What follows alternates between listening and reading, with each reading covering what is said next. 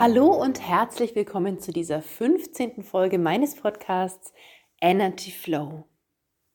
Schön, dass du reinhörst. Ein ganz, ganz herzliches Willkommen. In dieser Folge geht es darum, wie du mit deiner Energie Gefühle, Situationen und Umstände verändern kannst, so wie du sie haben möchtest. Also die Realität erschaffen kannst, die du wirklich haben willst.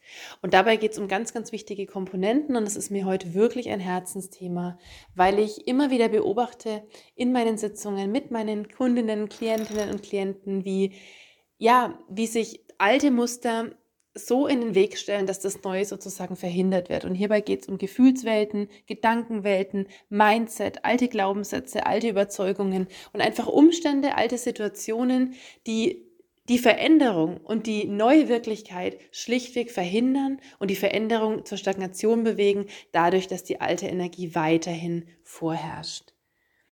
Und darum geht es in diesem Podcast und immer wieder in den einzelnen Folgen aus verschiedener Warte beleuchtet oder betrachtet. Mal geht es ums Business, mal um die Beziehung, mal geht es um, um die Innenwahrnehmung, um die Eigenwahrnehmung und Achtsamkeit in dir selber. Es geht immer wieder um diese fließende Energie, also um Energy Flow.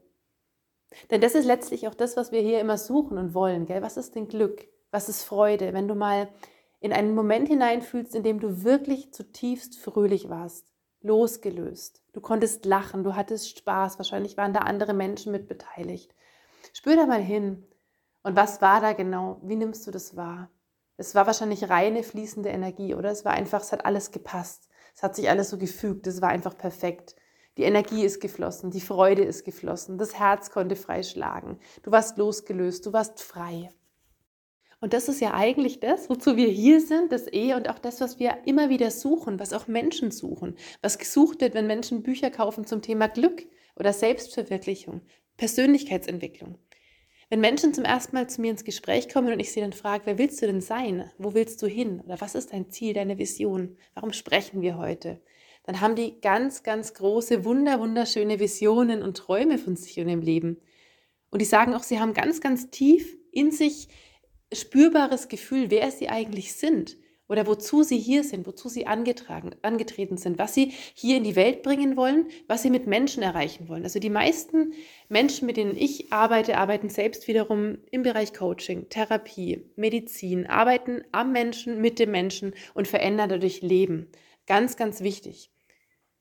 Es sind selber Führungskräfte, Unternehmer, die Dienstleister, also die letztlich Firmen betreuen, Menschen begleiten, und wie kann das besser gelingen, als wenn du in deiner eigenen Energie bist, wenn deine Energie so richtig frei fließen kann, wenn du dein ganzes Potenzial, deine ganzen Qualitäten, all deine Tugenden, all das, was du verstanden hast, hierher bringen kannst und somit auch einzigartig bist in deinem Wirken, in deinem Sein, Menschen Einzigartiges hinüberspiegeln kannst. Und wie cool wäre das alles, wenn du das nicht nur materiell könntest, in dem, was du tust, handelst, sagst und umsetzt, sondern auch über deine Energie über deine fließende Energie. Das, was du alles hier aussendest und das, was du alles hier bist und verkörperst. Und letztlich so wirken wir ja tatsächlich. Wir sind ja ganzheitliche Wesen. Auch wenn wir das oft vergessen und uns ähm, ja, reduzieren auf unser Aussehen oder auf das, was wir dann tatsächlich gesagt haben, unsere Mimik, unsere Gestik. Also wenn man Rhetorikseminare macht oder Auftrittsseminare, wird oft daran gefeilt. Gell? Dann geht es um, wie stehe ich souveräner, was machen meine Hände in der Zeit, wie kann ich da gut die Bodenhaftung haben, das schon. Da gibt es 195.000 wundervolle Techniken und Methoden. Aber was ja eigentlich kommuniziert und spricht, das bist du, das ist dein ganzes Wesen. Das ist die Person, die du heute und hier bist, mit all dem, was du fühlst, denkst, glaubst, wahrnimmst, sendest, deiner eigenen Vision, wo du Menschen hinführen willst. Und das kennst du selber. Zu welchem Coach gehst du? Von welchem Mentor lässt du dich begleiten? Von einem, der dir schöne Worte macht und ein schönes PDF schickt und einfach sagt, das und das können wir erreichen? Oder kaufst du bei dem, buchst du bei dem, der dich durch sein ganzes Sein überzeugt, bei dem du im Erstgespräch schon spürst, mein Gott, der leuchtet, der hat eine so riesige Aura, der hat das alles für sich erreicht, der weiß, wovon er spricht. Und wenn ich da in diese Energie trete, da bin ich einfach nur noch geborgen, aufgehoben. Ich fühle, da geht was vorwärts und dieser Mensch kann mich da weiterbringen. Und das alles ist Energie. Jeder Gedanke, jedes Gefühl, ist Energie, hat Energie und erschafft natürlich Energie. Ganz klar, du bist in einem Gespräch mit einer anderen Person, die Person, die erklärt dir was und du hörst zu und gehst schon innerlich in die Wertung. Du wertest es zum Beispiel ab und sagst, was für ein blöder Vorschlag. Also das Angebot, das nehme ich nie an.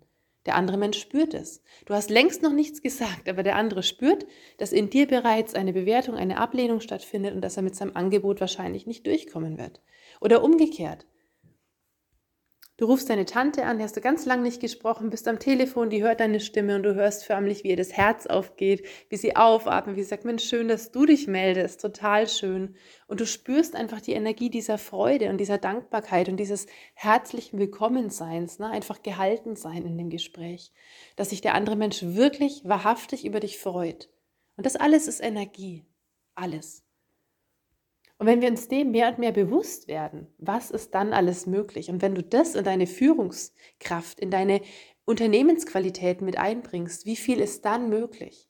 Wenn du weißt, wer du wirklich bist, wozu du da bist, wozu du angetreten bist und wohin du Menschen wirklich begleiten kannst. Oder umgekehrt natürlich auch dein eigenes Leben, deine eigene Person ganz wunderbar auf eine höchst und beste Weise im Griff hast. Also das ist nicht mit Kontrolle gemeint, sondern ganz im Gegenteil, in einer fließenden Energie, sodass das alles einfach perfekt für dich funktioniert, fließt, du bist frei, du bist glücklich, dein Leben ist zufriedenstellend. Und so kannst du, wie viel mehr kannst du dann für andere sein, wie viel mehr kannst du geben, wie viel mehr Fülle ist dann auch möglich. Für den Kunden, für den Klienten und natürlich auch für dich umgekehrt als Coach, als Trainer, als Therapeut, als selbstständiger Mensch, als Unternehmer oder Unternehmerin. Und das alles ist so, so unendlich spannend und auch ein so riesiges Feld und so unendlich vielfältig auch im Einzelnen. Aber worum es mir heute und hier geht, ist einfach mal so eine Grundperspektive darauf zu werfen, wie du selber eine gute Energie kommst und wie du selber für dich auch Gefühle und Mindset verändern kannst. Und das Erste, was dazu ganz wichtig ist zu wissen, ist, das ist alles Illusion. Das heißt, Gefühle, Gedanken, das sind alles zu, ich sage jetzt 98 Prozent, um Ausnahmen einzuschließen, aber im größten Format sind es gelernte Strukturen. Denn wie lernen wir den Fühlen und wie lernen wir denken? Wir schließen rück aus Erfahrungen, aus erlebten Situationen, aus Dingen, die uns begegnet sind, die wir gehört, die wir gesehen oder auch beobachtet haben als kleines Kind. Kinder zum Beispiel lernen Humor. Das hat man inzwischen erforscht, dass kleine Kinder bei den Eltern sich Humor förmlich abschauen. Das heißt, die gucken mit Papa oder Mama Fernsehen, es stolpert jemand, Papa oder Mama lachen, das Kind entschlüsselt für sich, ach, das ist lustig und lacht mit. Oder umgekehrt, es stolpert jemand und die Mama sagt, Mensch, also sowas, das, hoffentlich hat er sich nicht wehgetan. Das Kind wird darin den Humor nicht entdecken. Das Kind wird sich da in diese Energie mit einklinken und wird lernen, naja, wenn jemand stolpert, ist es nicht lustig. Man muss immer gucken, ob sich da jemand vielleicht verletzt hat. Das heißt, das Kind wird an der Stelle achtsam geschult und wird darauf bedacht zu gucken, wie geht es dem anderen denn. Darüber kann man jetzt erstmal nicht lachen. Oder auch Begrüßungsrituale. Ne? Im Süden ist es gang und gäbe, wenn jemand kommt, dass man sich Küsschen rechts, Küsschen links, also vor Corona, vor Corona. Aber das ist einfach so ein Ritual. Man freut sich, man herzt sich, man knuddelt sich und da küsst man sich, egal ob das die Nachbarin, die Tante oder einfach die Friseurin ist, die man einfach seit einer Woche mal wieder wo gesehen hat ne? und sich gerade äh, nett unterhalten hatte zuletzt. Das heißt, diese Kinder, die lernen, ach ja, Liebe ist schön, Freude ist schön, da knuddelt man sich, da busselt man sich und die sind da überhaupt nicht befangen. Während wir zum Beispiel im deutschsprachigen Kulturraum, der schon eher eine, eine, eine Instanz schüchterner sind, würde ich sagen. Also wir sind da eher ein bisschen zurückhaltender, man gibt sich auch mal die Hand, auch vor Corona, oder man gibt sich schon Bussi rechts, Bussi links oder einfach ein Küsschen, aber dann vielleicht schon eher im engeren vertrauten ähm, Freundeskreis oder im Verwandtschaftskreis, aber eben nicht mit, mit wildfremden Menschen. Das heißt, man lernt über Fremde oder über Menschen verschiedene äh, Bekanntschaftsgrade so und so zu fühlen und zu denken. Und den einen, den äh, schätzt man distanzierter ein, den anderen nicht. Das alles hat zu tun mit kultureller Erziehung, mit Prägung, mit Erfahrung, mit dem Vorleben der Eltern, also mit dem eigenen Familiensystem und natürlich auch Wertesystem und Wertekodex. Denn vielleicht ist der Mama total heilig, dass man alle, die verwandt sind, umarmt und küsst. Und der Papa zum Beispiel sagt, nee, die, die umarme ich doch nicht. Das ist die Groß-Groß-Großtante und die hat eh immer so einen komischen Lippenstift und also die kriegt höchstens von mir einen Handschlag. So. Und genauso ist es natürlich mit tiefer gehenden Gefühlen. Wie lerne ich mit Gefühlen auch umzugehen? Sagen wir, ein kleines Kind, das stolpert und stürzt und muss jetzt weinen. Das weint, weil es sich erschreckt hat und weil vielleicht das Knie auch ein bisschen blutet und gerade wehtut. Und jetzt steht daneben die Babysitterin, die ist total gelassen, die lächelt das Kind freundlich an, die hilft ihm hoch und sagt, Mensch, komm her, mach mal den Sand weg vom Knie, das ist gar nicht so schlimm. Die laufen mal ein paar Meter, ich glaube, das haben wir gleich wieder, das ist gut mit dem Knie. Komm mal her und wischt die Tränen weg und sagt, ist alles nicht so schlimm, weiterlaufen. Was lernt das Kind? ah ja, das ist nicht so schlimm, das gehört dazu, ich fall hin, ich stehe wieder auf, ich mache mich sauber und es ist ja eigentlich nichts passiert. Das heißt, das Kind lernt eine ganz gesunde, innerlich unkomplizierte Empfindungswelt zu dieser ganz natürlichen Situation. Das passiert jedem kleinen Kind 100.000 Mal, solange es laufen lernt, dass es mal hinfällt und stolpert und sich vielleicht ein bisschen verletzt sogar. Okay. Und jetzt sagen wir, jetzt steht nicht die Babysitterin daneben, sondern die Oma. Und die Oma ist total bestürzt. Um Gottes Willen, jetzt blutet ja das Knie. Jetzt komm mal her, Kind. Wie kannst du denn so unaufmerksam sein? War ja klar. Und die Eiswaffel ist auch noch mit runtergefallen ist jetzt voller Sand. Und die Oma ärgert sich oder ist außer sich oder ist halt einfach, sagen wir mal, nicht tiefenentspannt, sondern eher so ein bisschen in Aufruhr, macht sich halt auch Gedanken, hat von der Tochter das Enkel in die Hand bekommen und jetzt fällt die hin und macht sich das Knie wund. So. Was lernt dieses Kind in der Situation? oh Gott, schrecklich, jetzt bin ich hingefallen, jetzt habe ich mich ja ein bisschen verletzt, jetzt ist mein Röckchen vielleicht auch noch kaputt oder mein Eis ist runtergefallen, das ist total blöd. Jetzt die Oma ärgert sich. Das heißt, dieses Kind ist auf jeden Fall wertneutral gesagt schon mal nicht mehr ganz so unbefangen und frei in dem Moment, sondern es lernt, mit der Situation zu koppeln, das ist was Unangenehmes. Ne? Das lernt schon mal zu sagen, das ist ein bisschen befangen und sagt, naja, man sollte vielleicht nicht so unbedacht sein, man sollte auf so ein Eis auch aufpassen, man soll vielleicht auch nicht hinfallen, man muss da so ein bisschen gucken. So. Letzten Endes, worauf wir aber ja hinaus wollen, ist, dass jedes dieser Kinder oder dieses selbige Kind in verschiedenen Situationen unterschiedlich lernt zu fühlen, zu denken und auch unterschiedliche Synapsen ausbildet. Also es ganz unterschiedlich lernt zu sein, als Mensch, als Wesen. Und es macht natürlich auch auf größerer Ebene was, das darf man nicht unterschätzen.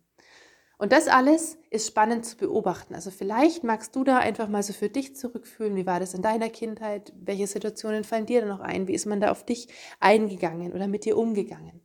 War da immer in höchstem Maß Respekt und Fürsorge und Liebe und Unbefangenheit und eine große Klarheit und auch so eine Gelassenheit übers Leben. Na klar, fall hin, richtig wieder auf, Krönchen richten, weiter geht's im liebevollen und besten Sinne. Oder war es schon eher so, dass du sagst, nee, da war ein Druck, da musste ich auch irgendwie funktionieren. Ich merke das heute noch, dass ich da angespannt bin oder befangen oder mich heute noch nicht traue, vor Menschen zu reden. Ich fange dann an zu stottern. Gibt es bestimmt eine Kindheitskomponente dazu? Wo war das mal schlimm? Wo war das mal schwierig für dich, gell, in der alten Situation? Und das ist sehr, sehr spannend. Und so kommst du da selber für dich auch gut ran, wenn du da mit dir in den inneren Dialog gehst und heute und hier lernst, Gefühle und Gedanken wahrzunehmen als interessantes Phänomen, aber nicht mehr einzusteigen. Also wenn du merkst, aha, so fühle ich da gerade spannend.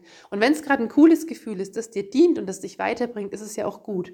Aber sag mal mal, du hast jetzt einen wichtigen Vortrag vor 50 Leuten und du merkst, du wirst nervös, du wirst aufgeregt, du merkst, du zweifelst an dir selber, du beginnst dich zu fragen, ob du kompetent genug bist, ob du richtig vorbereitet bist, ob du das wirklich kannst. Ist jetzt die Frage und die Weichenstellung. Glaubst du dem noch? Gibst du dem noch Energie? Bringst du deine Energie jetzt in diesen Fluss, diesen Zweifeln zu folgen, dieser Selbstkritik, ähm, dieser Eigenwahrnehmung, die einfach sagt, oh Gott, bin ich die Richtige? Kann ich das überhaupt? Sollte ich das tun?